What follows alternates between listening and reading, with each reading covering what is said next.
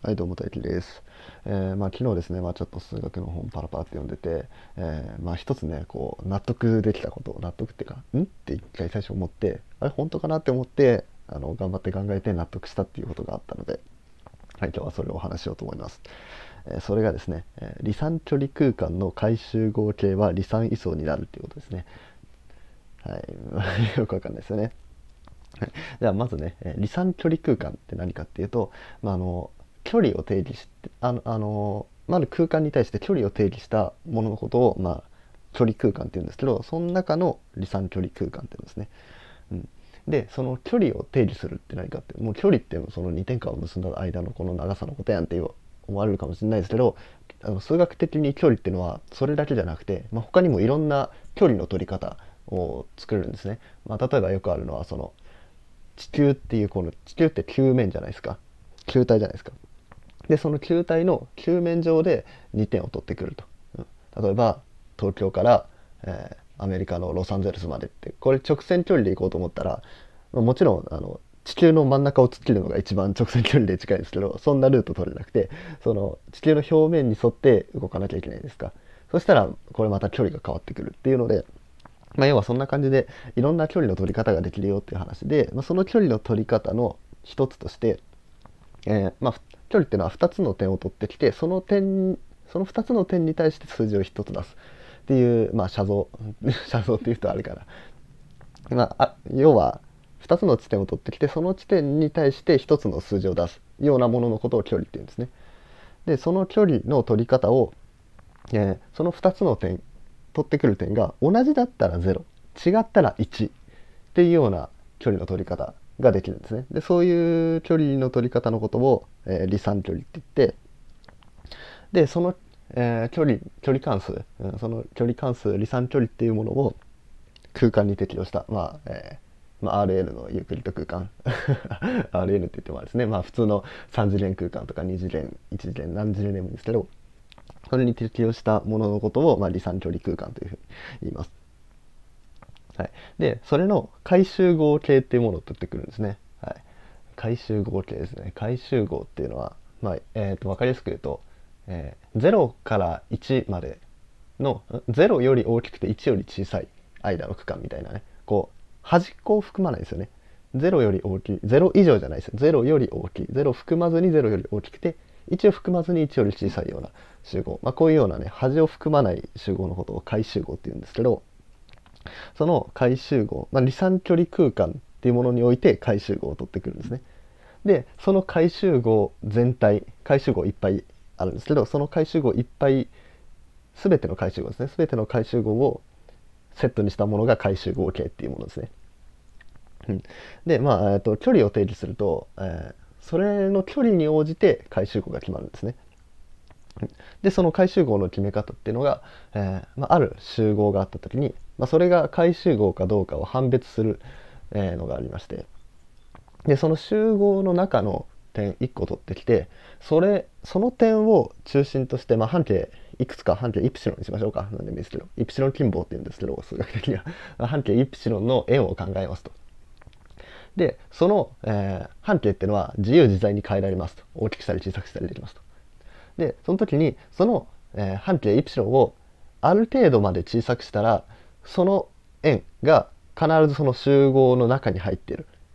っていうのがその集合の中の全ての点において成り立つとこれ回集合になるんですね。うん、でそれが、えーでそうなるような集合をいっぱい持ってきたのが、まあ、離散距離の離散距離空間の回集合形ですね。うんで、えーまあ、具体的に言うと離散距離っていうのは、えー、と同じだったら0同じ点取ってきたら0違う点取ってきたら1なんであの半径が、えー例えば0.5とか取ってきちゃうとこれ1点だけになるんですよね。だってそのある点と違う点を取ってきたら距離が1になっちゃうわけですから、えー半径を0.5として取ってきたら絶対自分自身とか重なるわけですよ。自分自身っていうかその点だけが、まあ、そのイプシロン近傍になるわけですね。っていうので実はこれ回し、えー離散距離空間の回集合形っていうのはあの全ての集合を取ってこれるんですね。集合って全ての部分集合を取ってこれるんです。うん、で全ての部分集合っていうのが回集合形だと。はい。OK ですかね。大丈夫かな。はい。で、そして、えーえー、離散距離空間の回集合形は離散位相になるということ離散位相っていうもの最後離散位相っていうのは何かっていうとこれは、えー、集合があった時にその集合の、えー、取りうる全ての部分集合を詰め合わせにしたものが離散位相です、えー、具体的に言うと例えば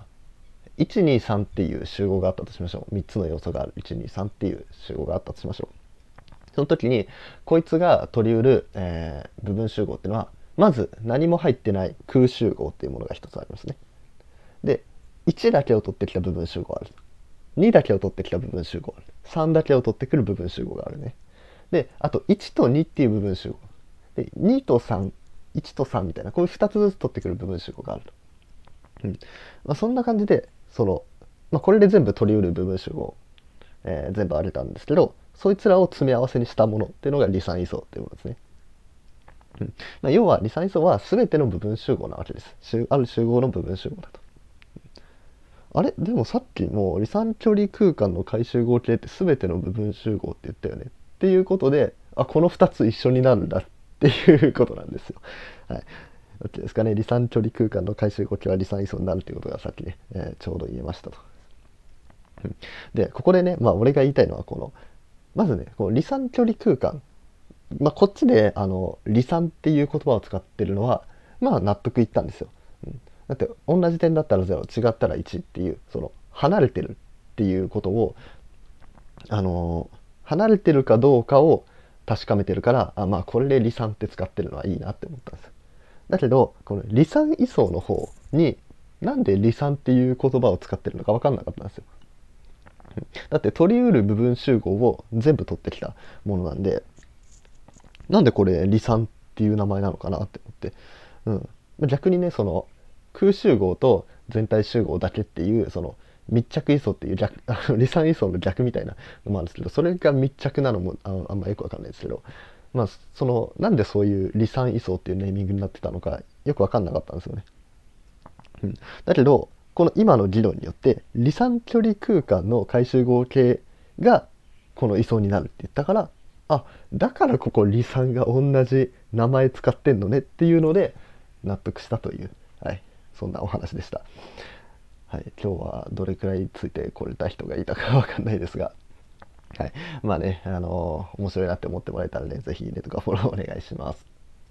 はい、それじゃあ、バイバーイ。